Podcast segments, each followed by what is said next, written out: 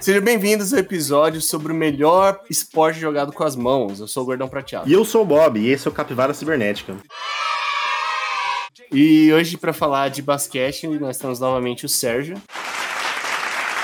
E aí, beleza? Não, era isso? É isso. Eu achei que tá mais preparado pra alguma coisa, mas beleza. Eu achei que ele ia mandar um. Três pontos! E também temos aqui o Grilo. E aí, voltei de novo. E sigam a gente no arroba Capivara Cibernética no Instagram, todas as quintas-feiras, 8 horas da manhã de Brasília, em todas as plataformas de podcast conhecidas. Lá na bio do Instagram você vai achar um link que vai te levar para elas. Eu queria mandar um abraço, um beijo carinhoso pros 190 Cap Lovers que nos seguem no Instagram. Se você não segue, nos sigam, curta e compartilha. Então bora lá.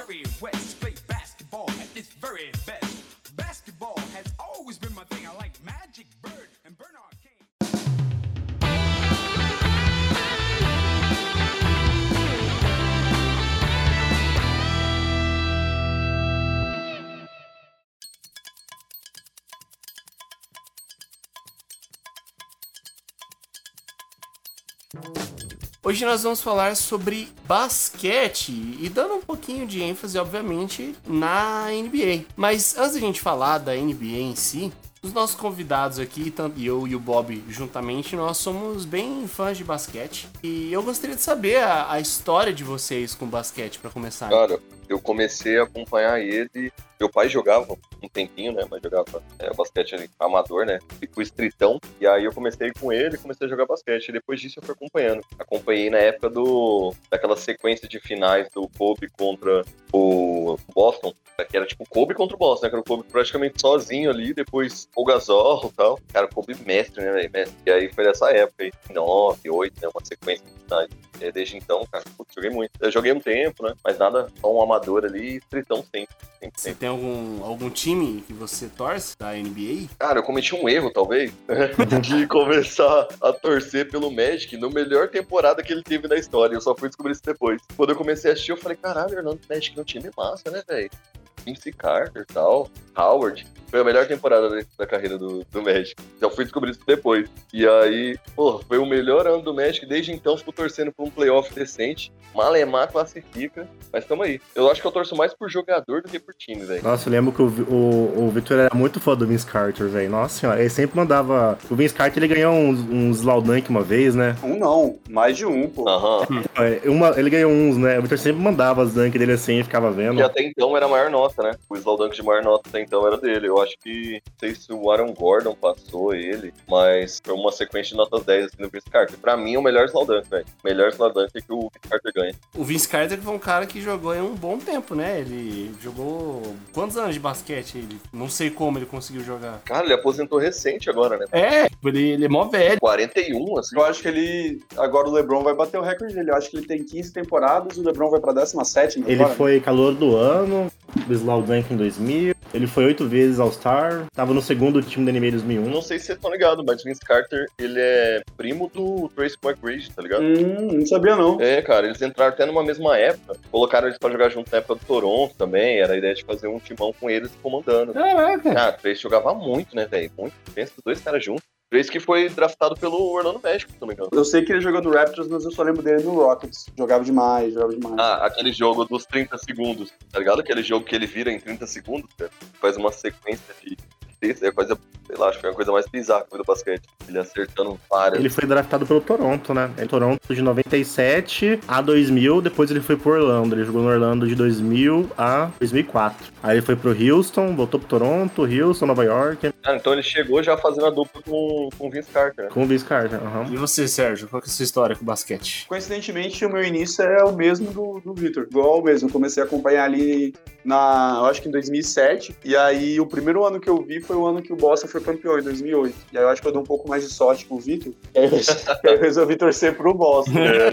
pelo menos eu vi um título, né? Já fazem, já fazem 84 anos do título, mas pelo menos eu vi. Eu vi o título. Não, e foi, cara, foi um negócio assim. Mas isso que ele falou de você se identificar com os jogadores é muito verdade, sabe? Porque hoje eu sou torcedor do Boston e tal, mas o que me levou a torcer o Boston, além do título, foi o Kevin Garnett, cara. Eu, Nossa, a lenda. eu idolatro esse cara, eu idolatro. Eu achei ele um cara absurdo. O time que o Garnett jogava, era muito bom no Boston, né, cara? Tinha o Rondo, o Paul Pierce, o Ray Allen. Isso era incrível. Foi o, último, o último Big Three do Boston. Então, cara, foi incrível acompanhar aquilo. E aí, depois disso, depois de 2010, que o Boston perdeu pro Lakers, entrou numa decadência absurda. Esse ano eu acho que vai dar uma melhorada, mas. Ah, a última temporada não foi tão ruim, né? Eu não sei quem enterrou o gato lá no TD, no TD Garden, mas a gente gosta muito de falar mal dos GMs e tal, mas, mano, o Boston deu muito azar, cara. Porque o Boston deu umas tacadas muito certas, e aí eram os caras que se machucavam, eram uns malucos que nem o Kyrie Irving, que ninguém sabia que era esse lunático que ele é hoje, né? E eu também tenho muito isso, cara. Tem muitos jogadores de outros times que eu me identifico demais. Tipo, eu gosto demais do Giannis, eu acho ele, puta,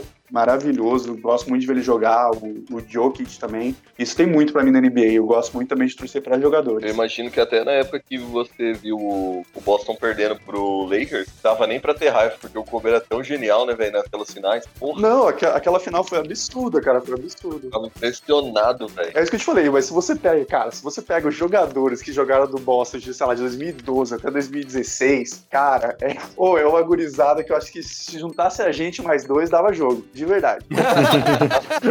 O Perkins ficou lá um tempão só levando surra. Dá pra fazer um top 10 de melhores enterradas só na cabeça do Perkins. pois é, e esse que é o lance do, do Garner. Por mais que ele tenha saído do Boston, cara, ele é um Celta absurdo. Por exemplo, tanto que ele diz que ele é mega tretado com o Ray Allen, porque ele acha que o Ray Allen foi traíra de ter saído do Boston. E, tipo assim, é coisa tipo assim, teve, ele foi indicado ano passado para pro Hall da Fama, né, junto com o Paul Pierce e tal. E aí ele postou uma foto dele abraçado e tem o Ray Allen na foto. Ele cortou o Ray Allen da foto do Instagram. Caralho. tipo, desse nível. O cara, ele é louco, ele é isso. Todo mundo fala que quis. Você ouve umas histórias dele, você diz que é aquele cara maluco, maluco. É, só aquele aquecimento dele batendo a bola na cabeça já era uma certeza que ele era maluco. Segurava a bola, dava várias cabeçadas na bola, assim. Cara, eu vou falar um negócio de baixo calhão, mas é só pra vocês entenderem o nível do cara. Tem um- uma história dele, que eu não, lembro, não era nem jogo de playoff nem nada. Ele tava jogando, se não me engano, contra o Magic. E aí tava com um monte de calor, o Márcio, os guri tava deitando. Diz que ele gritou no meio da quadra, assim, puta, vocês estão deixando de pau duraço, vocês estão jogando de E aí, tipo assim,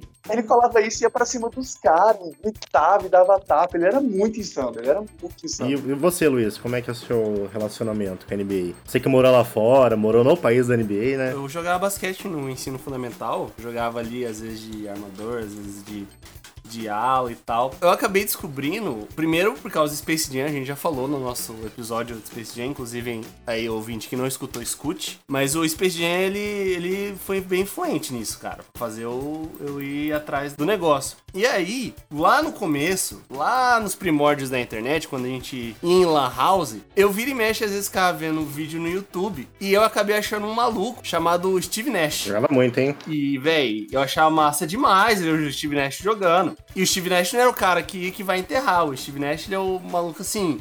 Ele não é tão baixo pra, pra, pra posição que ele jogava, que ele jogava de armador. Mas não era o cara que ia chegar e ia fazer a magia. Mas o cara, pô, o cara passava um absurdo. E eu assistia muita jogada do Steve Nash. Eu ficava vendo de jogadores, mas eu acompanhava a NBA. E ele é um bom treinador hoje em dia, né, cara? Sim, sim, sim. O clube dele. Depois a gente vai falar do, do clube que ele tá, que ele tá coordenando aí. Facilita um pouco o processo. Mas eu não, não torcia pro, pro time dele, que era o Phoenix Suns. Eu só gostava do cara. Aí depois eu descobri um outro cara, foi o nosso querido Lebrão. Papai Lebron! Mas eu já tinha parado de jogar basquete e foi na época que o LeBron foi pro Heat. E aí foi quando eu comecei também a, tipo, acessar é, o, o Nine Gag. E o Nine Gag na época era isso, velho. A galera, tipo, xingando o LeBron. E eu falei, mano, por quê? Cara, mas é. Se você era torcedor de algum time da, da Conferência Oeste, você automaticamente começou a odiar o LeBron, porque, cara, ele passou, ele patrolou todo mundo. Eu, exatamente. A melhor temporada do Magic foi travada com o LeBron, velho. Porra, foda. O Howard no melhor ano, mas encontramos o LeBron no, numa final de conferência, velho. Já era. Acabou o sonho do Magic. E aí eu comecei a curtir, comecei a acompanhar. Eu começava a ver os jogos do, do Miami Heat, que foi o time que o LeBron James foi. Muito por causa do Big Three deles lá. Que era o, o LeBron, o Bosch e o, e o Dwayne Wade. Foi uma pequena decepção também, né? Por que foi decepção, cara? Pô, Ah, acho que eles ganharam menos do que eles poderiam ter ganhado. Eu acho que o time que eles tinham ali, eles poderiam ter ganhado muito mais. Se você pegar na visão geral, foi falha. Pra mim, é o que pode ser, o que o Brooklyn Nets pode virar se não ganhar alguns títulos em sequência. Quando você monta esse elenco, você tem que ganhar tudo, tá ligado? É tipo, é igual, sei lá, o Flamengo começaram a não ganhar mais nada no Brasil. Ficar, tipo, cinco anos sem ganhar é nada. porque, tipo, da- das eles ficaram o quê? Acho que foram cinco temporadas. Das cinco temporadas, cara, quatro eles foram pra, pra final. Ganharam só duas. Por isso que a galera fala que é meio falha, tá ligado? Ah, velho, é porque é conferência leste, né, cara? Mas eu posso te mandar qualquer. Eu não lembro se o LeBron já tava. Aí me corrija se eu estiver errado. Mas eu acho que o que pesa muito contra esse hit foi ter pedido pro, pro Dallas. Principalmente, só tinha o Novi- o Novitsky, né, que era Era um Dallas que não tinha. Não era lá aquelas coisas, era o Novisky com uma galera. Eu duvido que mais, mais, sim, mais quatro. Hum, Porque, mano, realmente, contra- as finais contra o Spurs, você não tem o que falar, porque, porra, aquele Spurs é lendário. Só que essa final contra o Mavis, se eu fosse o torcedor do Hits, deve ter doído demais, cara. Demais, demais, demais. Lembro dessa final do playoff, eu tava viajando e não consegui pegar todos os jogos, assim. Aí época de férias tal, não tava conseguindo acompanhar tanto. E aí, pô, começou o playoff, eu falei, cara, hit, certeza, né, velho? Tem nem dúvida. Quando terminou que eu fui ver, Dallas ganhou, eu falei, ué, da onde saiu Dallas no meio disso tudo, assim? E aí, o Novisky regaçou, LeBron amarelou, que era o karma do LeBron, era que ele amarelava nesses momentos decisivos, né? E o Wade ca- tentava carregar nas costas ali, mas, mas acho que tudo que o LeBron fez depois, ele conseguiu apagar um pouco dessa, dessa imagem. Depois o LeBron também pode ser conhecido como Noé, porque carregou um bando no final e, e foi campeão, cara. Foi campeão. Não, se não fosse pelo J.R. Smith, tinha sido bicampeão com o Cleveland, na moral. Os bichos correndo pro lado errado. Pra mim, é um dos títulos mais históricos da NBA. É esse Cleveland, cara. É incrível o que os caras fizeram. O que o LeBron fez, no caso, né? É incrível. Não, e as merdas que o JR fez também, hein? Cara, como é que você foi tão burro numa final? Dei um time pro LeBron, pelo amor de Eu Deus. sempre fui fã do LeBron, cara. Mas, coincidentemente, no ano que ele voltou pro Cleveland, foi o ano que eu fui pros Estados Unidos. E eu morava perto de uma cidade que tinha um time de basquete que era bem mais ou menos, que era Atlanta. Só que naquela época, o Atlanta, na temporada que eu tava nos Estados Unidos, o Atlanta estava voando. O Atlanta estava destruindo. E, cara, desde então, desde então, inclusive quem treinava o Atlanta, na época, era o Mike Budenholzer, que ganhou o último título aí na, da NBA como técnico. Desde aquela época, desde 2014, eu tenho sido torcedor do Atlanta, mesmo o time sendo uma draga, não ganha nada. Trey Young nós confiamos, só que eu, eu acho que eu escolhi o, o time errado, eu fiz que nem o, o Victor, tá ligado? Peguei uma temporada que os caras estavam voando, me identifiquei com o time e falei, é isso. E aí um baita erro. Não, mas o Atlanta ele é sempre cavalo paraguaio. Pô, o Atlanta chegou na, na final de conferência, não foi o Atlanta ano passado? Não, né? Foi, foi, foi. Aí o Trey Young machucou e acabou. Acabou o time. Reza a lenda que, não tirando os méritos do Budenhauser, mas diz que quem treinava mesmo era o Macmillan, que era auxiliar do Budenhauser e hoje é o coach principal do Atlanta. Diz que esse cara é, é embaçado, o Nate Macmillan. Inclusive, na época, é, eu assisti dois jogos do Atlanta da temporada regular, óbvio, né?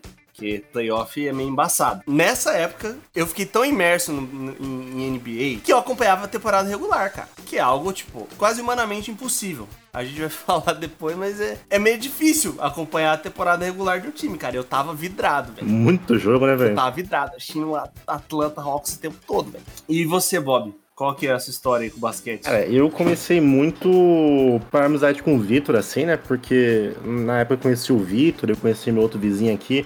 O pessoal jogava muito basquete, então a gente ia sempre na Federal jogar ali. Aí comecei a jogar, comecei a jogar. Eu acho que eu comecei a jogar antes de ver NBA, pra você ter ideia, de jogar umas trincas na faculdade e tal. Depois até joguei junto com a engenharia lá. Nunca fui muito bom, mas sempre gostava de jogar, né? E comecei a ver na casa do meu vizinho, né?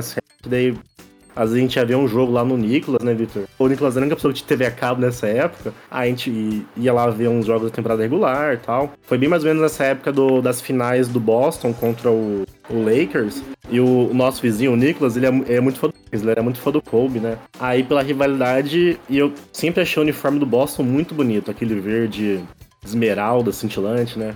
Aí eu comecei a gostar, comecei a torcer também pro Boston nessa época, né? Sem saber que o Boston era um- é a maior franquia, os mais campeãs, a rivalidade com o Lakers, Olha, cuidado. Uai, da rivalidade com o Lakers. Nem sabia dessa história, mas achava o uniforme muito bonito. É, em geral, eu- uma das coisas que sempre que começou a me atrair muito na NBA são os uniformes, eram, eram todos bonitos, achava legal. E daí foi começando, aí comprei um NBA o 2K alguma coisa pra jogar, vai assistindo aqui. Nos últimos anos eu tô meio por fora, assim, não tô assistindo muito. Mas aqui em casa a gente assiste bastante, meu irmão gosta muito também de NBA. Acho que é o segundo esporte que a gente mais assiste em casa. E foi assim, daí na faculdade joguei bastante tempo.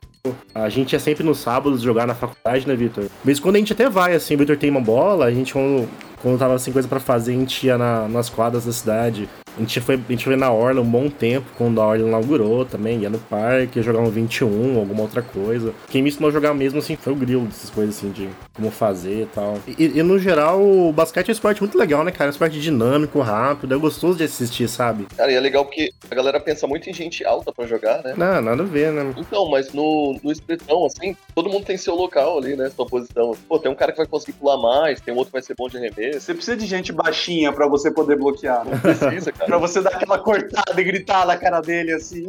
E tipo, quando, quando você pega assim com os outros esportes americanos, puta, é muito parado os outros jogos, parece, sabe? Basquete é um negócio dinâmico, velho. Você, fica ali vendo e fica vendo, mano. Você não pode tirar o olho da tela. É, é um negócio que muda rápido. Isso é muito legal de assistir, sabe? Isso é uma loucura, né? Porque eu acho que até esse ano era, tipo, o, o terceiro esporte nacional era o basquete. Não era nem o primeiro nem o segundo. E, e os caras gostam desse jogo parado. Eu não entendo isso, cara. Vai falar mal do meu futebol e do meu beisebol mesmo? É isso, Sérgio? Não, eu não sei, não sei se você tá falando mal do meu, do meu boss, eu não entendi esse cuidado. a gente não tem 17 anéis, não.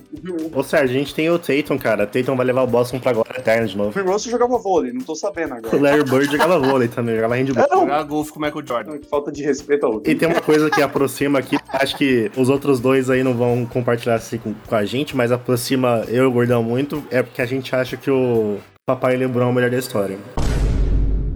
Uh, Não, mas calma. eu acho que calma, os calma. outros dois não vão concordar muito, mas o Gordão e eu temos essa. Ele ainda tem que fazer algumas coisas, eu acho. Ah, eu gosto muito dos tênis de basquete. Vira e mexe, eu compro. um. Eu faz tempo que eu compro um, mas eu sempre tinha um outro tênis de basquete, porque eles são muito bonitos também. Uma coisa, isso é uma coisa que a NBA faz muito bem. Eu acho que é a melhor liga. A única liga que faz isso muito bem é como a NBA se insere no mercado da moda e do fashion, sabe? Puta, a NBA é um negócio muito grande, velho. Muito grande. Cara, isso, isso dá, um, dá um episódio à parte, só que é muito nerd de basquete.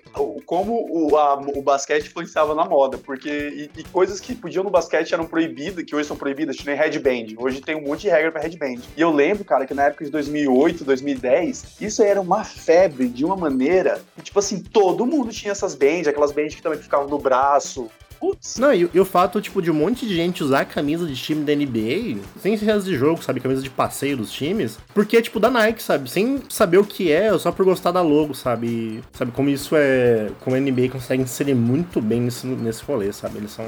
Nessa parte, realmente, eles são muito fortes. Teve uma época que os tênis do Jordan eram proibidos também, né? Foram proibidos. Como se ele trouxesse uma vantagem ao jogador. Não só porque era o Michael Jordan usando ele. E aí, isso também deu uma fama em cima do tênis diferente. Deu uma coisa meio proibida ali. E aí ficou marcado até pelas cores, justamente por conta disso. assim. Porque ele teve que colocar as cores do, do uniforme no tênis do basquete, no, Jordan. Não, pô, isso tem uma piadinha, que ele foi no David Letterman, e aí ele levou o Air Jordan 1, né, que era, que era rubro-negro. E aí ele falou, ah, tá, mas, mas a comissão proibiu. Aí ele perguntou, ah, por que a comissão proibiu? Porque não tem branco no tênis. Aí o David Letterman só pegou e falou assim, é, no basquete também não. Nossa! Caralho! A treta. tem esse videozinho aí, se você pesquisar, tem o Michael Jordan cai na risada. né?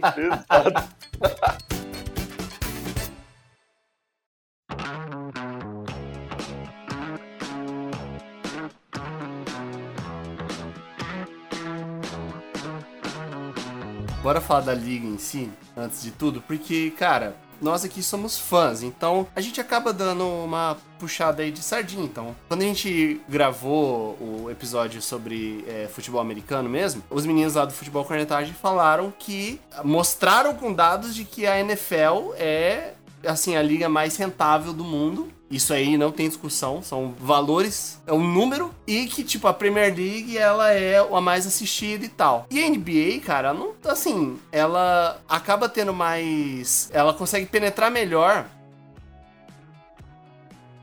Mas nos Estados Unidos, ela é a terceira liga. Por incrível que pareça, a, a- cara, a NBA é um show. Você tem muito jogo da NBA rolando o tempo todo. Durante a temporada, são muitos jogos, cara. São 82 jogos. Ou, é, ou a pandemia mudou alguma coisa? Não, não, são 82. Por time, tá, gente? Não são 82 jogos. Desculpa, 82 jogos? Não. 82 rodadas. Cada time tem que jogar 82 vezes. E são 30 times, cara. Você tem ali, na, na matemática rápida, ah, socorro, mais de, de 400 jogos, é isso? Sabe de nada, inocente. 1.200 jogos, que isso? Puta, eu falei 400, ô besta, inocente. É porque eu acho que é meio complicado você comparar Porque, por exemplo, o- uma coisa que eu acho que é mais fácil para os públicos de outros países entenderem é porque a NBA é muito mais fácil, porque você tem as duas conferências e eventualmente elas se enfrentam e tal. E aí quando você vê, por exemplo, futebol americano e beisebol, que tem as conferências menores dentro das conferências, e aí tem time que só vê o outro time se for no Super Bowl, e aí é muito confuso de, de você conseguir associar isso em outros países. Então acho que também a vendabilidade no futebol americano, no beisebol, é muito menor, né? Ah, não, e tem um detalhe, né? O basquete é um esporte global, né? Assim, beisebol e futebol americano não são esportes globais, né? Pode falar que o beisebol japonês joga, os latinos jogam aqui, mas, tipo assim, não tem a relevância de um basquete, por exemplo, na Europa, sabe? Você não tem uma liga de beisebol forte em outro lugar tirando. Muitos países acabaram adquirindo a cultura do basquete. Se fala da Europa, o Michael Jordan ele causou um alvoroço aí no mundo. Graças a Deus, o Michael Jordan ele, ele causou isso, ele fez com que o basquete lá na década de 90 fosse expandido pro mundo todo e ganhou muito, muita força na Europa. Tanto que a Europa, a Liga Europeia, é hoje ela é bem consolidada já, cara. Mas não chega nem perto da grandeza da NBA. né? É, eu lembro que tinha um, tinha um debatinho que a Liga Europeia era mais técnica, talvez, né? Tipo, era um jogo mais coletivo, né? Um jogo mais técnico de. de... Porque como a NBA ela tem muito talento envolvido, né? Sempre tinha essa sensação que a NBA era mais um espetáculo e você tinha no- na Liga Europeia um futebol mais técnico, mais coletivo, né? Com dependência mais num, esquema de jogo do que de atletas em si, né? É que na NBA é correria, filha. É correria, é enterrada, é alley-oop. Basquete europeu é uma parada mais chute de três, joga pro pivôzão, o pivôzão só É empurra. porque, cara, o americano ele sabe como. A palavra mesmo é criar, né? Desde criança ele criar uma pessoa pra ser atleta. Pra dar show. Não, eu digo assim de preparo físico e mental mesmo, cara. Porque o cara, o cara ele pode jogar mal, ele pode não ter, por exemplo, talento. Mas, mano, os caras sabem fazer você virar atleta. Tipo, você ser o cara que vai pular mais alto, que vai correr mais rápido, que vai ser mais forte, isso é absurdo, cara. Olha, a própria Serena Williams aí, né? Que vai sair o filme do pai dela aí, né?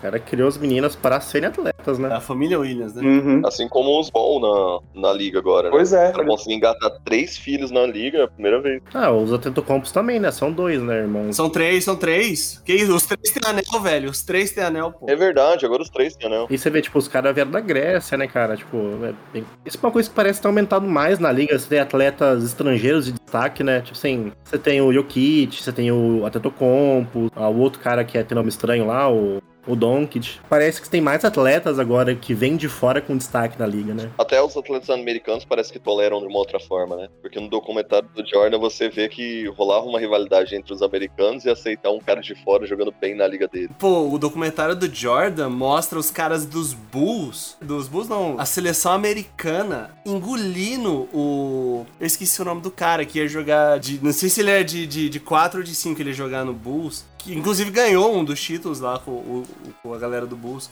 Os caras regaçando a galera da Europa na Olimpíada. Pô, Mano, e rebentaram o cara na Olimpíada. regaçando, enterrando na cara, fazendo loucura, E véi. deram muita porrada nele no jogo. E ele tava achando, tipo, tô jogando com os meus amigos e os caras rebentando ele, ele não entendia por quê. Cara, por que que estão com raiva de mim? Esse rolê da xenofobia é real, cara. É. Porque, por exemplo, se você parar pra pensar o, hate que o Giannis recebe, É pesado. puta, é, é- se ele fosse americano, ele não teria, ele não estaria recebendo, nem a pau. Pô, você vê um, um- um grego sendo, tipo, um cara que carregou um time, não americano que carregou, o James, não o Curry. É porque eu acho que ele é muito grande, sabe? Porque quando você tinha uns, uns estrangeiros destaque mais menos, pô, você teve o próprio Novitsky, que ganhou um título, mas o, o time dele não era essas coisas, né? Tipo, o cara carregou. Ou o. O que jogava, o que jogava no Spurs, o canhotinho lá, o. Ah, Ginobili. O Ginobili. Pô, o Ginobili é uma, ele é uma lenda, uma lenda da NBA, né, cara? O Tony Parker, o Tony Parker é francês. O Duncan, o Duncan também não é americano. Ele nasceu nas Ilhas Canárias, ó. É, você tem, tipo, é, o Embiid, Ben Simmons é australiano. Cara, eu acho que um pouco disso que, o- que você falou, Pedro, também vem dessa ideia do contato que eles tiveram com os não americanos, assim, né? Com, geralmente europeus. Todos eles tinham um jogo técnico ali dentro. Tipo, o Novisco não dobrava o joelho, velho. Dobrava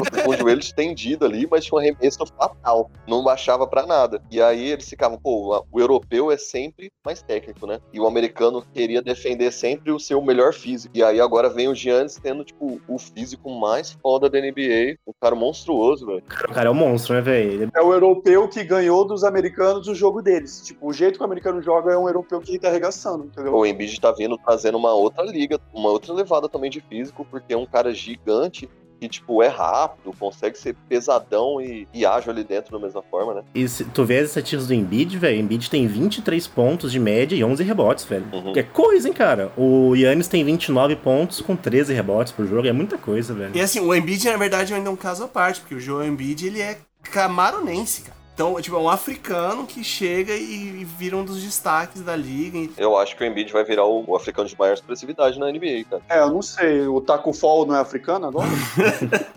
Por que, que vocês estão menosprezando o meu menino? Tem o Ibaka também, né? Ibaka é do Congo, né? O Ibaka é- joga na seleção da Espanha, cara. Eu acho que ele nasceu no Congo. Caraca, ô, que isso? Você tem o, o Siakam e o, e o Embiid na seleção camaronense? Que isso? Sim, sim. Caralho, velho. Você sabia que o Irving nasceu na Austrália? Não. É, ele nasceu na Austrália e se e norte-americano. Pô, ele atravessou o mundo e ainda acha que a Terra é plana. Não vai jogar porque ele quer tomar a vacina.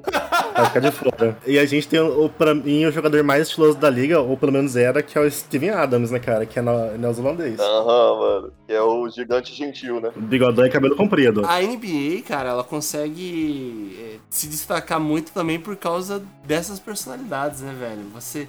Porque como é o sonho de todo mundo, diferente do que acontece tipo no futebol. O sonho, do- o sonho dos caras do futebol é jogar na Europa. Só que a Europa é muita coisa. A Europa é, é muito heterogênea, assim. Cada país vai ter o seu destaque e tal. E o cara ele quer jogar na Europa. Mas o jogador de basquete ele quer jogar na NBA. Ele não quer simplesmente estar nos Estados Unidos. Ele quer estar na NBA. Na NBA. Ele quer estar num time na NBA que vai ali fazer história. E é muito legal, cara, quando você vê um estrangeiro indo e fazendo história na NBA, velho. É muito, muito massa. É, inclusive, quando a gente fala de estrangeiro, a gente teve uma boa leva de brasileiros na NBA durante um tempo, né? A gente tem brasileiro campeão da NBA, inclusive. Agora, recentemente, tá um pouco mais difícil, mas, pô, durante nenhum deles foi um atleta de muito destaque, assim, não eram atletas ruins, né, cara? Você pega o Nenê, nunca foi um atleta ruim, tipo, não é o destaque, mas não é ruim. O Varejão, ele era um- quase um pet do Cavaliers, né?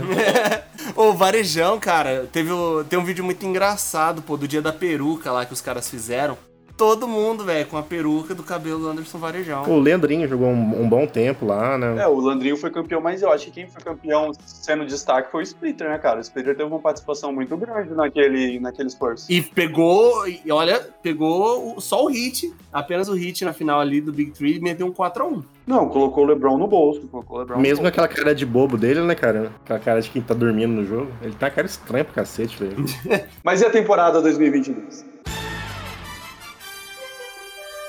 A temporada 2022, o que, a gente espera? Inclusive, a gente tá fazendo esse episódio sobre basquete exatamente porque na semana logo após o lançamento desse episódio, vai começar essa temporada regular da NBA com mais, seus mais de 1.200 jogos. E, bem, eu, eu não entendo por que, que tem tanto jogo assim, mas é uma chance da gente ver uma, uma galera absurda aí, principalmente em relação ao time que tá o LeBron James, que pra muitos aí, eu digo 50% deste episódio, é o maior jogador da história. E ele tá num time aí que é o maior time da história, empatado com outro aí, da outra conferência que eu não vou falar. E tá com grande chance de ser campeão. Antes de entrar nesse mérito, o que, que vocês esperam da temporada? Vocês esperam uma temporada bem equilibrada esse ano? Eu tô muito animado, eu tô muito animado. Eu acho que tem, tipo, diversos bons times na liga hoje. Mesmo times que não têm atletas de muito destaque, assim, com muito nome.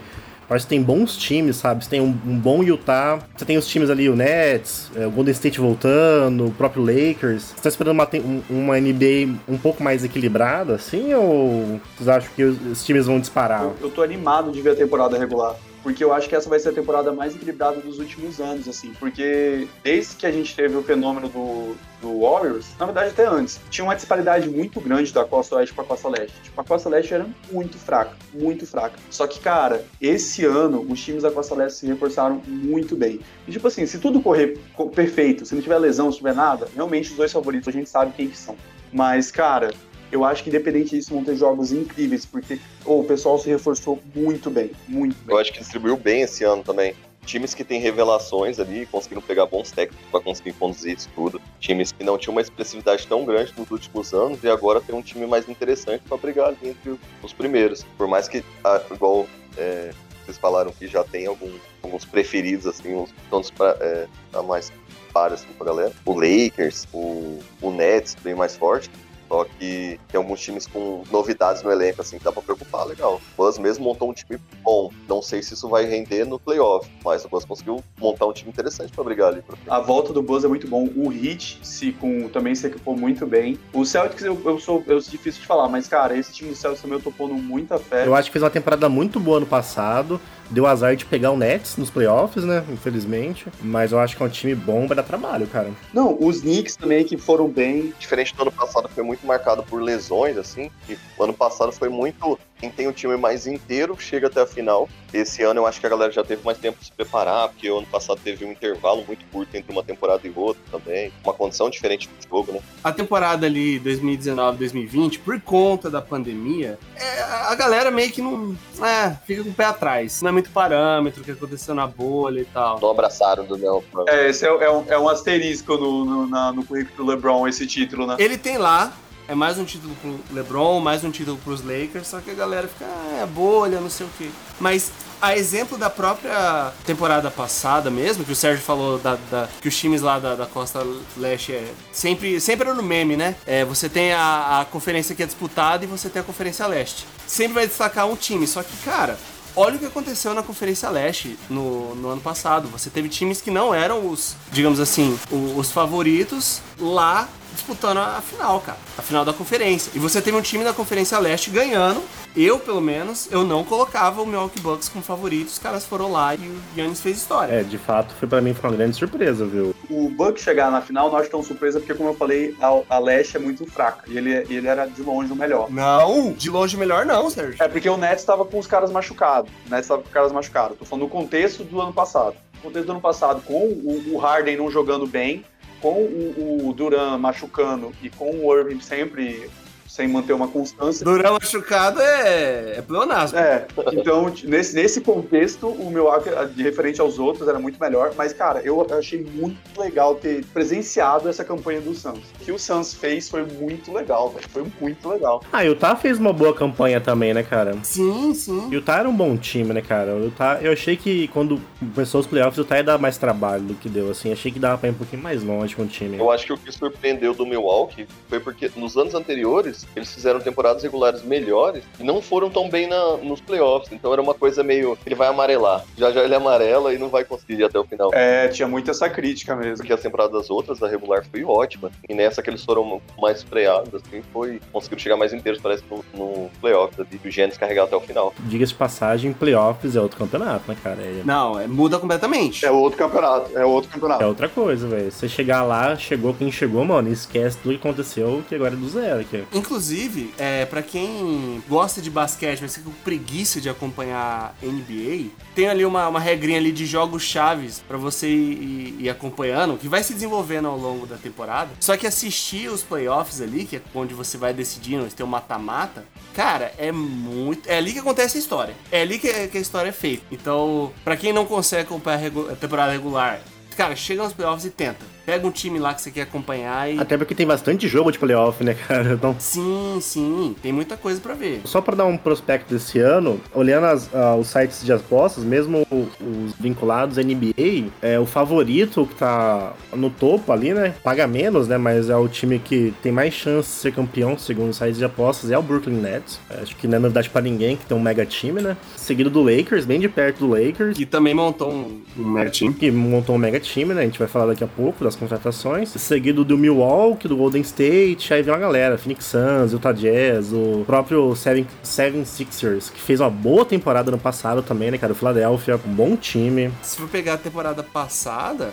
a- as finais de conferência, elas meio que, tirando ali o, o fato do Phoenix estar ali, foram surpreendentes. Tipo, ninguém achou que seria um- a final da Conferência Leste, tipo um Hawks contra Bucks. E deu jogo, menos quando o Young machucou. Mas deu jogo. Todo mundo esperava o Nets contra o Philadelphia, pô.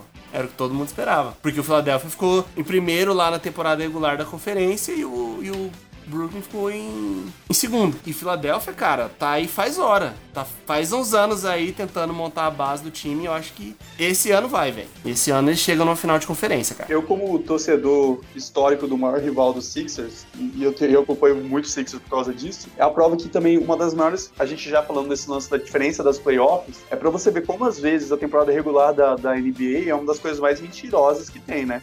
Porque o que mais tem é time que vai, por exemplo, além do Sixers, que também é o maior cavalo paraguaio dos últimos anos, sempre tá na regular e depois na playoffs peida na farofa, é o Clippers, né, cara? O Clippers tá sempre ali brigando em primeiro. Nossa, o Clippers é uma decepção gigante, cara, pra mim. O Clippers é uma loucura, mano. Eu não entendo o Clippers. Não sei como que eles não conseguem ganhar.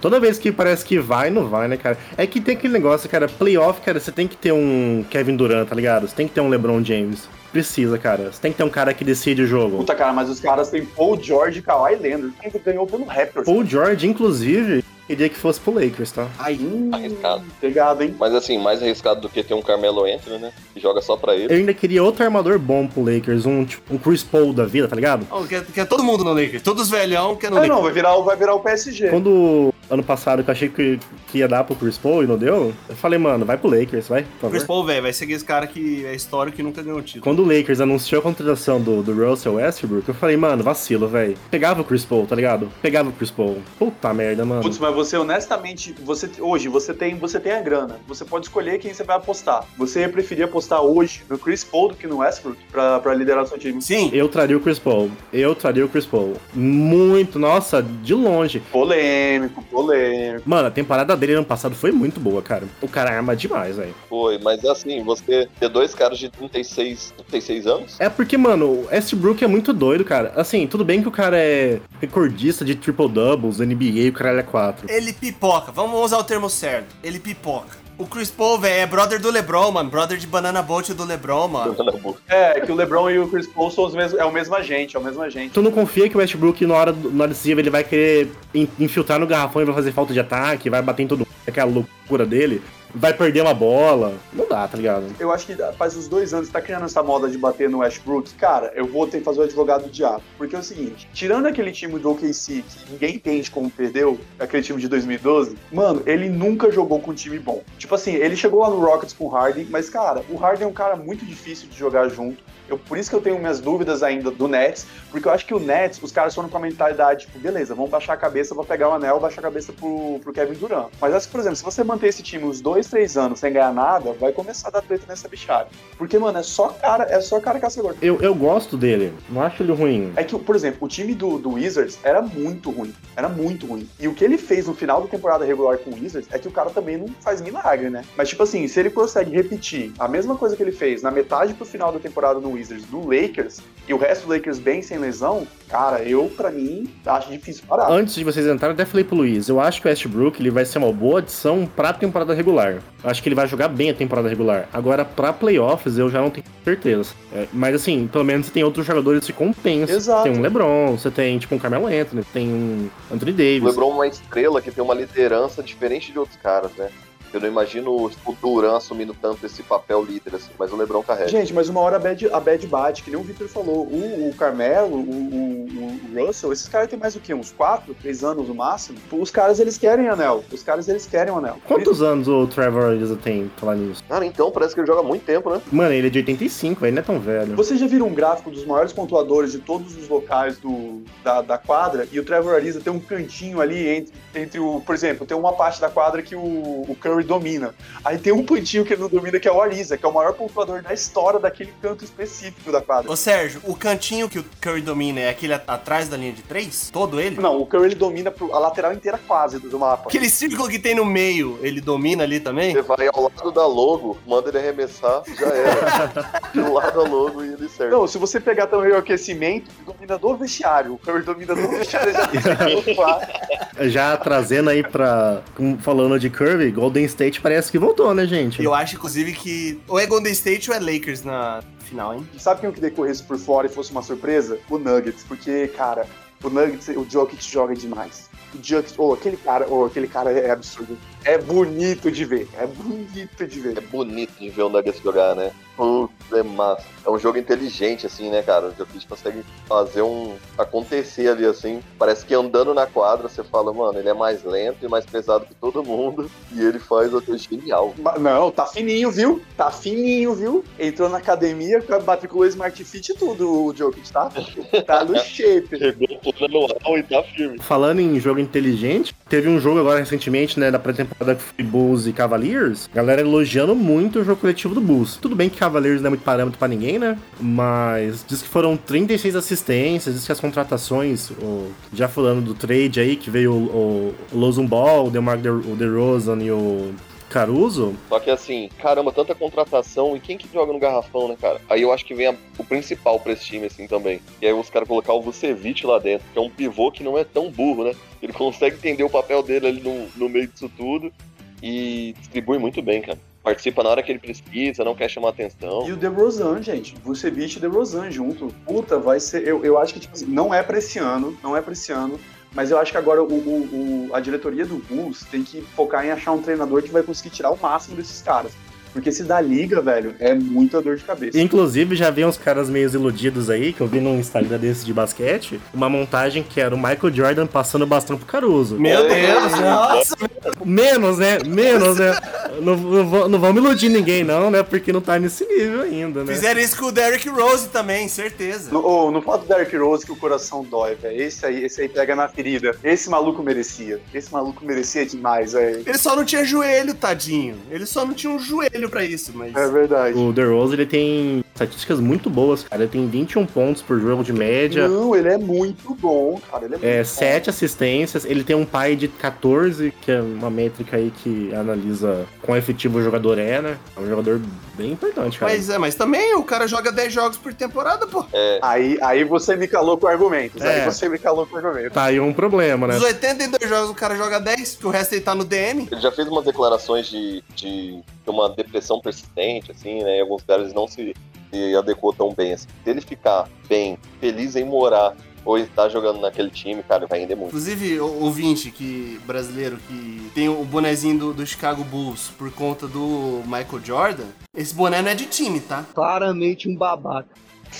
Vocês não tem boné de time de basquete, essa é a É, verdade. você tem uma mulher do Michael Jordan, né, cara, na verdade.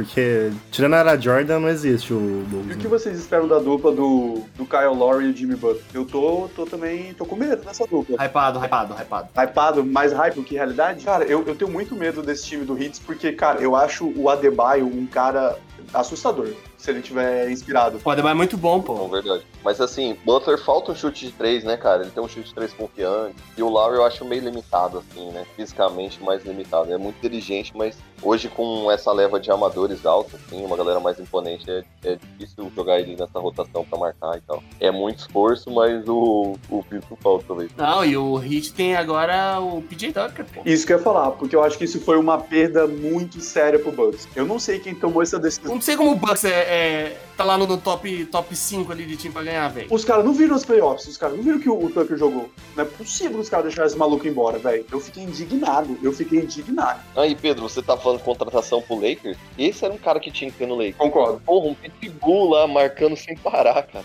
Cara, ele é um cara velho, tem 36 anos também. Aham. Tem 36 anos e, assim, as estatísticas dele são bem baixas, assim, pra posição. Tá, mas coloca ele na zona morta pra arremessar de três. Nunca erra. Eu acho que isso é interessante ter um cara pra marcar pelo LeBron, né? Porque o LeBron não é um cara que conhecido por ser um bom marcador, né? É, não, porque dá uma descansada no LeBron, né, cara? É, é um cara meio que larga às vezes a marcação, né? Mas exatamente, ele é o cão de guarda. Ele entende o papel dele ali dentro. É, você não põe o PJ Tucker pra marcar ponto, você põe ele pra anular o outro time, cara. Agora, como é que você vai pedir pro Carmelo marcar? Porra, o Carmelo só quer atacar, velho. Não, ninguém marca ali, né, velho? Não vai marcar, mano, não vai. É por isso que eu acho. É, é- tudo bem, aí nesse ponto o Chris Paul seria muito maior que o Westbrook, porque o Chris Paul defende muito melhor que, o- que o Westbrook. Isso, isso eu tenho que admitir. Mas olha, eu sei muito bem do cara como o PJ Tucker faz a diferença, porque um dos malucos que tá sustentando meu time há anos é o Smart, cara. O Smart é esse cara que você que ele não aparece nas estatísticas, O Smart é fantástico. ele não aparece nas estatísticas, mas o cara tá no, no All Defense todo ano. É que jogador defensivo não tem brilho, né, cara? Uma pena, uma pena. Ninguém liga. Inclusive, eu vi, eu vi uma entrevista uma vez do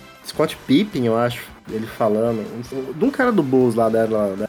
Falando que ele não gostava do LeBron, porque o LeBron não era um jogador que se aplicava na defesa. Ele tinha problemas com jogadores que não se aplicavam na defesa quanto no ataque, né?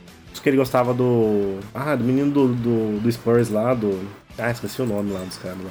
Mas ele era o principal problema que ele tinha com o Lebron era o fato do Lebron não se aplicar na O defesa. principal problema. O Lebron não tem problema. Eu, eu discordo totalmente. O principal problema do Lebron não ter o time, exatamente.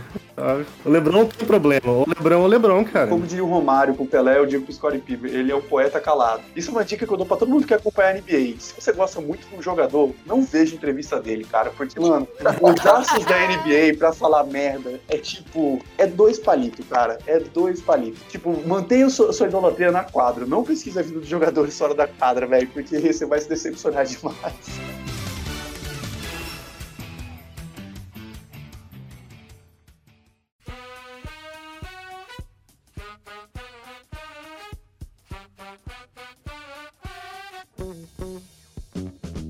Vamos falar um pouco sobre alguma, algumas histórias meio lendárias aí da NBA? Porque no futebol, pegando um pouco a referência do futebol, que é o que a gente tem aqui no Brasil, dificilmente você tem ali uma, uma virada incrível, você tem algum gol sendo feito no último minuto. Hoje, muito menos ainda, né? Vez ou outra você tem. Uma coisa ali, o Barcelona, o PSG ali na Champions League e tal, você tem uma história sendo feita ali. Mas no basquete, cara, pelo fato, como a, com a maneira que o jogo é jogado, você tem ponto rolando o tempo todo. Existe um negócio chamado buzzer beater, que é quando o cara faz a cesta no literal último segundo da coisa. Ele ele joga a bola, toca o alerta que acabou o jogo, a bola entra. Eu acho que a maior explosão de um esporte é quando acontece um buzzer beater no basquete, num playoff. Ou quando é um toco, né? Tipo, quando o cara consegue bloquear essa jogada, né? Você pega, por exemplo, aquele toco do, do LeBron James nas finais. Puta, velho. Foco da história. Cara, mas é. É tipo, o toco- é o toco da história, velho. Tipo, eu vejo aquela cena, velho. Eu fico arrepiado de ver aquela cena e falar, caralho, velho. É tipo, tudo bem que a narração americana, ela não enfatiza essas coisas, já percebeu? Aham. Ela é meio xoxa às vezes, nesses, nesses momentos. Mas é porque não tem um Romulo Mendonça, né, cara? Mas, mano, é incrível, velho. Incrível. Mas, cara, isso que você falou, Luiz, eu vou, eu vou falar um negócio que é verdade. Eu, eu vou ser bem sincero com vocês. Um dos caras que eu mais gosto é o Dame Lillard. E aí vai uma incoerência minha. Sabe quantos jogos do Portland eu já vi na minha vida? Eu acho que uns dois. Só que, mano, essa parada do buzzer beater é um negócio tão sinestésico, é um negócio tão louco de você ver, que eu, eu virei fã do cara por causa disso. Aí Você fala pra mim, como que é o Dame Lillard jogando? Eu não sei. Eu não, todo mundo fala que ele é bom, eu acredito. Só que, cara, os lances dele, é- aquele dele contra o OKC, você é louco, bicho. Arrepia só de lembrar. É o time de cara que tem que ter no time se quer ganhar o anel, sabe? Você precisa de um cara que pega a última bola e fala, não, dá pra mim que eu vou resolver. É isso, é estratégico. É estratégico, tá? Não é tipo a bola caiu na mão de um e ele vai lá e, e vai na. Não. É 100% estratégia. Cara, o, eu já falei isso em outro episódio do Space Jam, eu vou falar de novo. O documentário do Jordan. Do Jordan não, né? Do Chicago Bulls na, da Netflix. O último arremesso. Cara. É um negócio incrível. E lá você vê os caras fazendo uma estratégia de buzzer beater. E, mano, é, é muito emocionante. O próprio Jordan, tipo, passando a bola pro Steve Kerr, que é um cara assim, que no basquete, sei lá, é coadjuvante. E o cara fazer o buzzer beater e a explosão no estádio. Cara, arrepia, É velho. importante explicar, porque o buzzer beater é um negócio, tipo assim, que é muito difícil, porque é o cara que arremessou e enquanto a bola tá no ar, o tempo acabou. Só que isso que o Luiz falou rola muito, porque rola muito de você tá perdendo um jogo por um ponto ou dois e tá, tipo assim, com sete segundos no relógio. Então, tipo assim, você que tem que ter uma estratégia de marcar o ponto e segurar o jogo durante quatro segundos. Isso na NBA é muito louco, porque nessa hora todo mundo usa pausa técnica e esses sete segundos demoram uns 40 pra passar. É os 5 minutos de Namekusei, pô. É, E você fica numa tensão absurda, porque se o maluco resolve arremessar a bola no modo foda-se da quadra e acerta, acaba, tipo assim, acaba, tá ligado? É muito louco, é muito louco, é muito louco. Cara, eu não sei se vocês estavam assistindo aquele jogo do Toronto, que o Kawhi Leonard acerta o arremesso contra o, o Sixers. Eu acho que a bola clica, tipo, quatro vezes no aro e cai. Nossa. Velho, ali foi uma, uma eternidade pra mim, assim, ó. A bola quicando, o cara senta, quase senta no chão, assim, pra ver se ela ia entrar. Que cena, velho, que cena. Foi a coisa mais massa. Mais Quando um time ganha uma série ali do playoff com o buzzer beater, aquilo entra automaticamente pra história. O time pode nem ser campeão, mas aquilo entra pra história. Eu tenho uma indicação que você falou de momentos históricos, e melhor do que eu falar, tem uma, uma série de documentários na Netflix que chama Untold. Untold, que é sobre vários momentos desse, do esporte. E o primeiro é sobre o Malice at the Palace, que é o nome que eles deram pra uma briga que teve entre os jogadores do Indiana Pacers e do Detroit Pistons. Na época que o Pistons era. Ixi, velho. Só que, cara, o jeito que eles contam é muito legal, porque assim, isso que a gente falou de se identificar com o jogador, um dos caras que eu nunca vi jogar, mas de pesquisar basquete eu me identifiquei muito é o Red Miller. O Red Miller, ele é um armador do Indiana Pacers que o cara era simplesmente incrível. Ele só não foi o maior da época dele porque existe um cara chamado Michael Jordan. Porque se não fosse o Michael Jordan, o Red Miller tinha sido um maluco muito foda. E, e era um cara assim, que ele era exemplo de atleta, exemplo de ser humano, o cara era foda. E aí todo ano ele batia na trave. E aí o, o Michael Jordan tinha aposentado, o Indiana Pacers tinha montado um time incrível em volta dele, e todo mundo falou: não, esse é o ano do Red Miller. E ele falou que era o último ano da carreira dele. E aí o Pacers estava, tipo, numa campanha foda e tudo acabou por causa de uma briga. E aí, cara, a história que eles contam de o que é que levou essa briga e as consequências depois é muito massa. Vale muito a pena. Então, se vocês puderem ver um documentário de 50 minutos, aí quem tá ouvindo, vale muito a pena, cara. Vale muito a pena. Porque você entende bem como que é a construção de um time. Porque, pô, a gente tem um armador, é o que é que a gente precisa, como que a gente vai conseguir. E é muito massa, porque não é um spoiler, né? Porque é um negócio que já aconteceu há 15 anos. A ironia é que os caras montaram o time para esse maluco ganhar um anel, teve a briga, o time foi suspenso da temporada, basicamente, e depois todo mundo vazou. E aí todo mundo que causou a briga ganhou um anel, menos o Red Miller. Nossa. Ó, E, e- tem também o melhor apelido da história, que é o Ron Arters, que é o maluco mais piroca da história da NBA, que ele mudou oficialmente o nome dele pra Meta World Peace. Sim. e dedicou o título que ele ganhou à psiquiatra dele. É a psiquiatra dele. Pô, esse da briga é uma coisa que marcou bastante, assim, dos caras pulando no meio da plateia mesmo pra brigar. Esse da briga foi muito louco. E algo que eles têm menos hoje em dia, tem pouca briga na NBA, né? Parece que antigamente tinha mais, né? Pois é, né? A gente sente falta disso, né? Pô, mas antigamente, nego dava cotovelada na costela do outro. Fa- Falta um Shaquille O'Neal às vezes na liga, não falta? Um Shaquille O'Neal quebrando umas tabelas. Não, mas antes ainda, Bob. Cara, eu sou um dos maiores fãs que tem do Larry Bird, mas eu tenho que admitir que o maluco era um sujo, cara. Aqueles cotovelos dele, você é louco, velho. Basquete raiz, né, cara? Tem aquela é, lendária série do, dos Bulls contra os Pistons, né? Que os Bulls perdem. Antes de começar ali a, a hegemonia do Bulls ali na década de 90. Que, mano, os caras, eles, eles treinaram uma temporada inteira pra pegar os Pistons na, na, na final pra engolir os caras. Os caras treinaram só pra chegar e descontar o que eles tomaram no, no- na temporada anterior. De porrada e era jogo Os sujo. bad boys do Detroit, né? Isso, e, e o Michael Jordan aí, que, tipo, o Michael Jordan não era gente boa, não, tá? Eu só queria deixar. O Michael Jordan do Space Jam, ele é. Ele é um personagem. Muito mal interpretado, inclusive. Mas, mas, cara, isso é uma coisa que, tipo, marca muito o, o Michael Jordan, e que é uma parada que era muito real nos anos 70 do, no basquete, que era uma coisa que tinha até um certo preconceito do público que ia ver, porque realmente o jogo era muito violento. Era muito violento. Tipo assim, ele era incentivado a ser dessa maneira no- nos anos 70 nos anos 80. E aí, com o surgimento de jogadores classudos, né? Como o Michael Jordan, mas como o Luiz falou, ressal- com ressalvas, né? Não só o Michael Jordan, como outros caras também. é, a galera mudou muito essa visão do que como que é o basquete. Porque, cara, por exemplo, um dos maiores ídolos da história do, do Detroit Pistons é aquele Bill Lambert. E o maluco, cara, com todo respeito, ele não era bom jogador, ele era boxeador. tipo assim. O cara tava lá pra simplesmente bater no Larry Bird, bater no, no Michael Jordan, todo mundo, cara. É absurdo. Tem um cara aí do, do Detroit, tipo, o cara que fez história, o Isaiah Thomas. Também outro criminosozinho. O tanto que esse cara batia, velho. Nossa, e ganhou um título batendo. Ganhou um título da NBA batendo. É que tem que saber bater também, né, cara? Você tem que bater com classe. Bater de mão, Tem que fe... bater com classe. bater de mão fechada pra não fazer barulho. Tem toda uma, uma técnica, né, velho, pra você dar um bom soco na NBA. É, e por isso que quando você apanha do Kareem Abdul-Jabbar é pior, porque o Kareem Abdul-Jabbar é um jogador histórico que ele foi treinado pelo Bruce Lee. Ele participa dos filmes do Bruce Lee. e aí tem um lance que o cara, tipo assim, dá uma cotovelada desonesta nele, mas tipo uma cotovelada que dá pra provocar. Cara, isso, o, o Kareem Abdul-Jabbar, que era um maluco que devia ter 2 metros e 17, vira, vai vira na muquetada no cara, que ele nocauteia o maluco no meio da quadra, só com um soco. Tal! Parecia um bicho pau, né, velho? Tinha um bicho pau, uns braços gigantes, um magrelo. bicho pau com Black Power e óculos. Sem pra cacete, velho. Outro cara histórico aí que a gente não pode deixar de falar que ele faz história aí até hoje, mas dessa vez a bancada de análise é o Shaquille O'Neal, velho. Mano, que cara carismático, velho. Mano, ele é uma das maiores personalidades que tem, velho. Meu Deus do céu, velho. Ele é carismático. E um dos grandes pivôs, assim, tipo, de pivô histórico, assim, sabe? Tudo bem que ele não era o cara mais técnico do mundo, mas, pô, o cara. Você já viu o tamanho do braço dele? Você acha que ele precisa de técnica. A parceria com o Kobe, né, cara? Tudo bem que o Kobe não tocava a bola pra ele, mas. Não tem, acho que ninguém. O Shaquille O'Neal é um personagem que todo mundo conhece? Mesmo sem saber que ele era do basquete, porque o cara apareceu em tanta coisa já. O cara apareceu em tanto filme, em tanta série, sabe? Que tipo. Pô, o Shaquille, né, cara?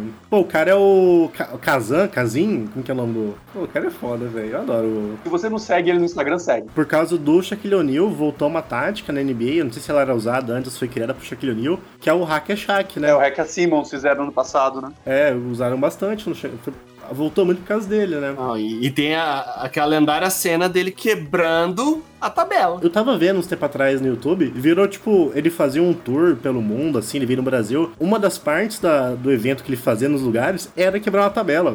assim, ah, tirava foto com as crianças. Não, vai quebrar uma tabela. Ele ia lá e quebrava a tabela, enterrava pra quebrar a tabela. Tipo, virou patifaria, tá ligado? Ele é nível Ronaldinho Gaúcho. Você tem vídeo dele em rave, aleatório. Você tem vídeo dele, tipo, andando na rua, fazendo umas coisas muito loucas. Tipo assim, o cara tá realmente vivendo a vida. Ele é nível Ronaldinho Gaúcho. É uma ótima comparação. Porque ele é tão especial quanto e tem um carisma tão. Ele teve uma carreira longa na NBA ou não? Porque me parece que ele não, não jogou. Jogou quantas temporadas? Sim, mano. Sim, ele, ele, ele jogou, tipo, quase, quase 20 anos, pô. Quase 20. Acho que ele jogou 20 temporadas, se não me engano. Eu não faço ideia de como ele, ele foi tão longevo, cara. Porque ele é um cara muito pesado, E velho. ele foi pro Celtic só pra vender camisa, porque jogar bola. Fim de carreira, fim de carreira. Nossa, fim de carreira pra caralho. Ele tem quatro títulos, ele foi MVP das finais três vezes, ele foi MVP, MVP da temporada regular uma vez, ele foi 15 vezes All-Star, ele foi calouro do ano, bastante coisa, cara. Isso, isso é uma coisa que eu acho que é legal a gente falar, porque a gente tem muito. Principalmente pra quem quer começar a ver NBA e tal, porque fica muito nesse lance Michael Jordan, LeBron, Michael Jordan, LeBron, ah, cinco títulos, seis títulos. Cara, se você começar a ver, teve uns malucos na NBA que tem só um título, que são os caras, tipo assim, lendário. Então, tipo assim, não é uma parada polarizada, sabe? E tem cara que tem mais título que o, que o próprio Jordan, né? É, o Bill Russell, o Bill Russell tem 11.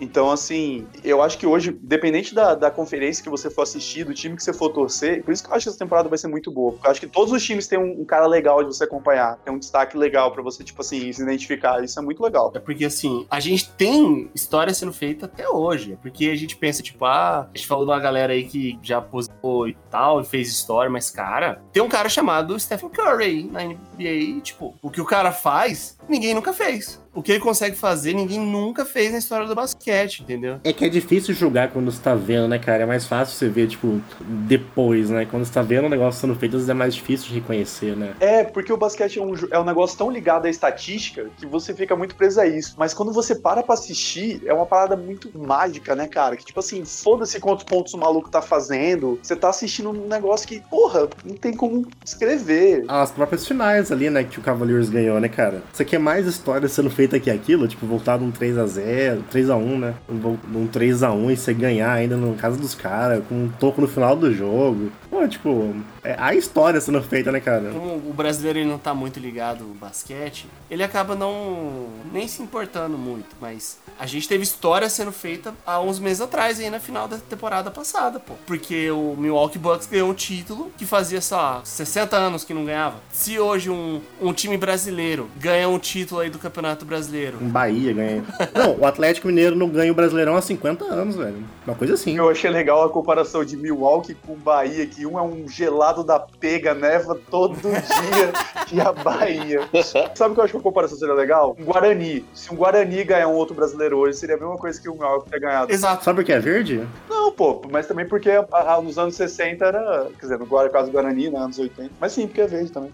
NBA é um negócio assim, muito divertido de acompanhar e é bonito, velho. É. Você não quer assistir jogo? Segue NBA Brasil no Instagram, só isso. Não, uma forma de acompanhar também, às vezes, quem não consegue ver jogo sempre, é acompanhar os top 10 que saem da, da rodada, assim. Cara, eu gosto muito do top 10. Você vê só a parte mais plástica do esporte, assim, que é a parte rápida. Os highlights que saem no site da da NBA são bem curtinhos, é bom de ver, né, cara? Quando você não tem tempo. Sim, todo dia tem, cara. Todo dia tem algum highlight, tem um top 10. Você consegue ver as melhores enterradas, os tocos. Você já vai pegando uma prévia do que, do que é o jogo mesmo. E a NBA Brasil transmite os jogos, tá? No YouTube. A Bandeirantes voltou a transmitir jogos recentemente, né, cara? O que também ajuda bastante a- o pessoal acompanhar, né? Porque durante muito tempo você ficou sem jogos na TV aberta, né? Eu queria fazer uma pergunta.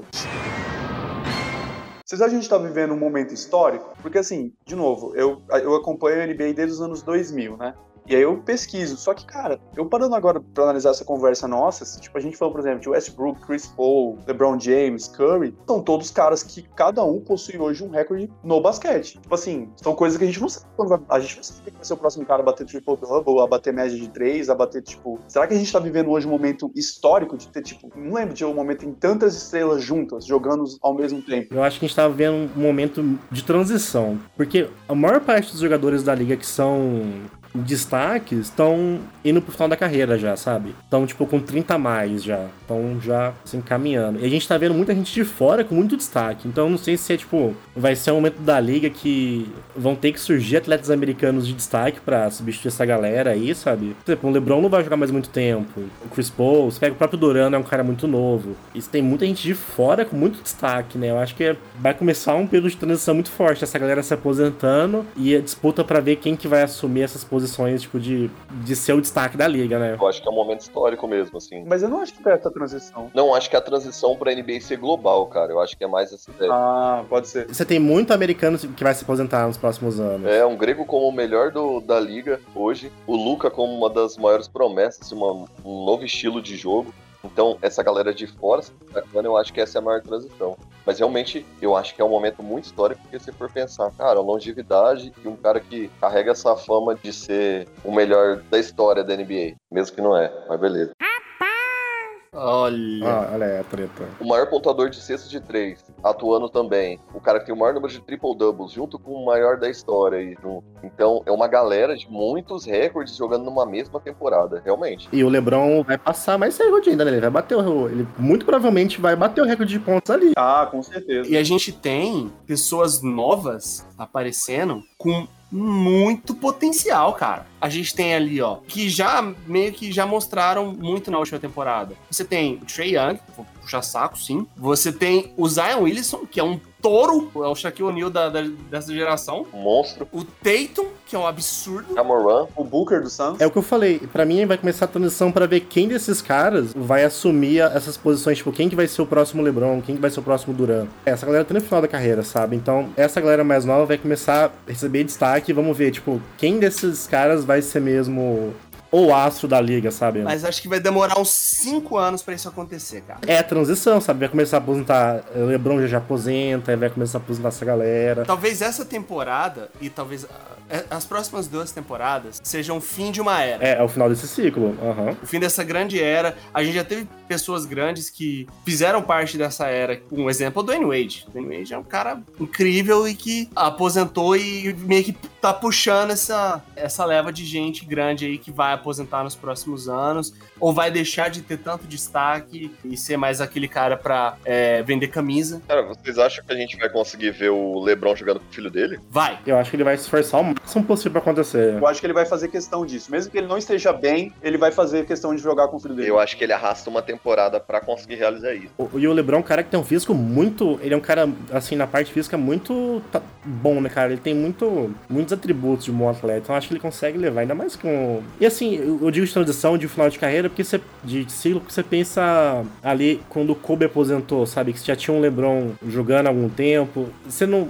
Surgiram outros caras nessa época, mas foi como se fosse o final do ciclo, ciclo ali do, do Lakers, do Kobe, né, cara? E pra começar era o LeBron, né? Porque o LeBron virou o, atleta da NBA depois do Kobe, né? Dessa agora a gente não tem, tipo, quem que vai pegar, sabe, esse bastão. Provavelmente, tipo, o, o mais próximo hoje pra mim é o Yannis, sabe, de atleta, assim. Não, gente, é injusto da nossa parte você usar LeBron como parâmetro pra qualquer coisa. É um, é um fenômeno. É um fenômeno que acontece. Não comparando um cara, ele tem que ser o LeBron, mas quem que vai assumir o posto de o atleta da liga? Porque o LeBron é o atleta da liga, né? O LeBron ele é a cara da liga da última década. Ele é o líder da liga, né? Total. Como o Kobe foi a cara da liga antes do LeBron, quem que vai ser o próximo? Acho que vai começar essa disputa, sabe? Tipo, pode ser não tão bom quanto o LeBron, mas quem que vai ser o cara da liga, sabe? Tem tudo pra ser o Yannis, cara. É. E meio que pela primeira vez ser um cara não americano, né? O cara da liga ser um cara não americano é novidade. E entra essa transição, tipo, de ter muitos estrangeiros hoje na liga de destaque, né, cara? De bons atletas estrangeiros na liga. Mas, ah, tanto que a capa do NBA, o jogo novo da NBA é o Luca, né? É um europeu. Eu acho, que- eu acho que esse é o ponto que a gente tá vivendo um momento histórico. Porque eu acho que desde o surgimento do Jordan, a gente sempre tá na busca desse cara pra carregar a NBA nas costas. Eu acho que agora, com esse lance que você vai ter vários times nas duas conferências muito fortes, e, e hoje a gente tá vendo a maior exposição da história da NBA para fora dos Estados Unidos, eu acho que a ideia é justamente essa. Tipo, pesa, vai ser uma perda econômica muito grande você perder um- uma figura como o LeBron,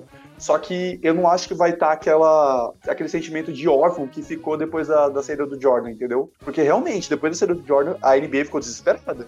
Porque a queda de audiência, a queda de audiência foi absurda. Tanto o que ela empurrou aquele Lakers do Kobe do Shaq para ser um negócio midiático é, é absurdo. Só que, cara, hoje eu acho que além de ser bom ter um monte de estrela, o sarrafo da galera que tá sendo draftada tá muito mais alto. Porque se você para pensar, os dois guri que disputaram o calor do ano, o Edwards e o Lonzo, os moleques já estão jogando muito bem. Não tem mais esse negócio de período de adaptação. Os caras já estão mandando no time, tá ligado? O, o, o- o Lonzo nem precisa falar, mas é que eu gosto muito da bola que o Edwards joga. E olha que o Minnesota é um time horroroso. Horroroso.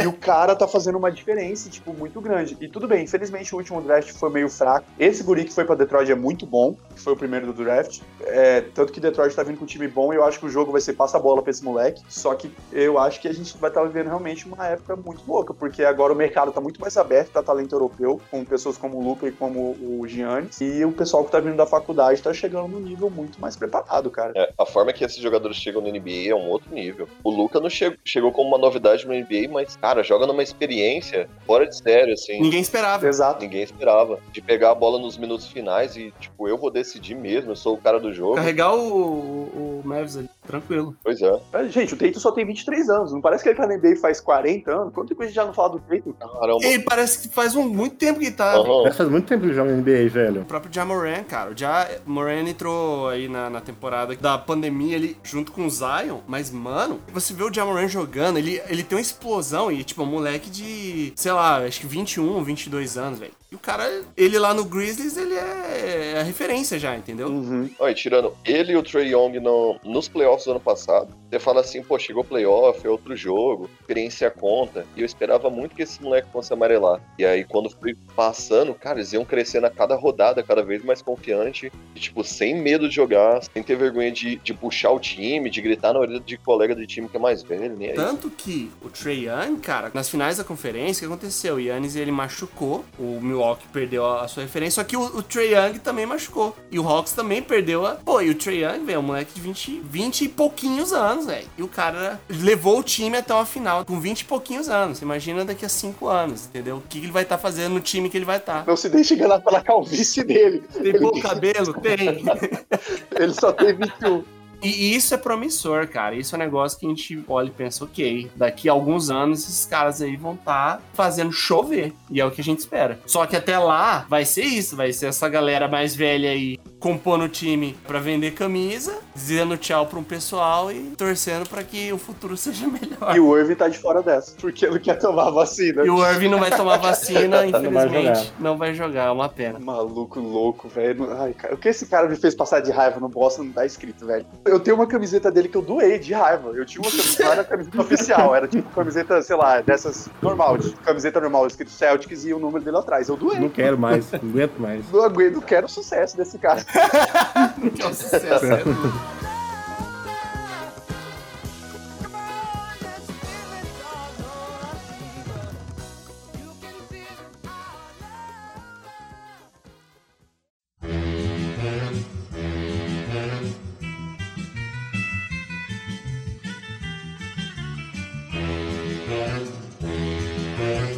Obrigado por escutar o Capivara Cibernética. Esse é um projeto independente. Então, se você gostou da nossa ideia e se você quer nos apoiar, pode entrar em contato conosco lá no Instagram do Capivara Cibernética. Também fique à vontade para mandar um tema. Valeu, tamo junto!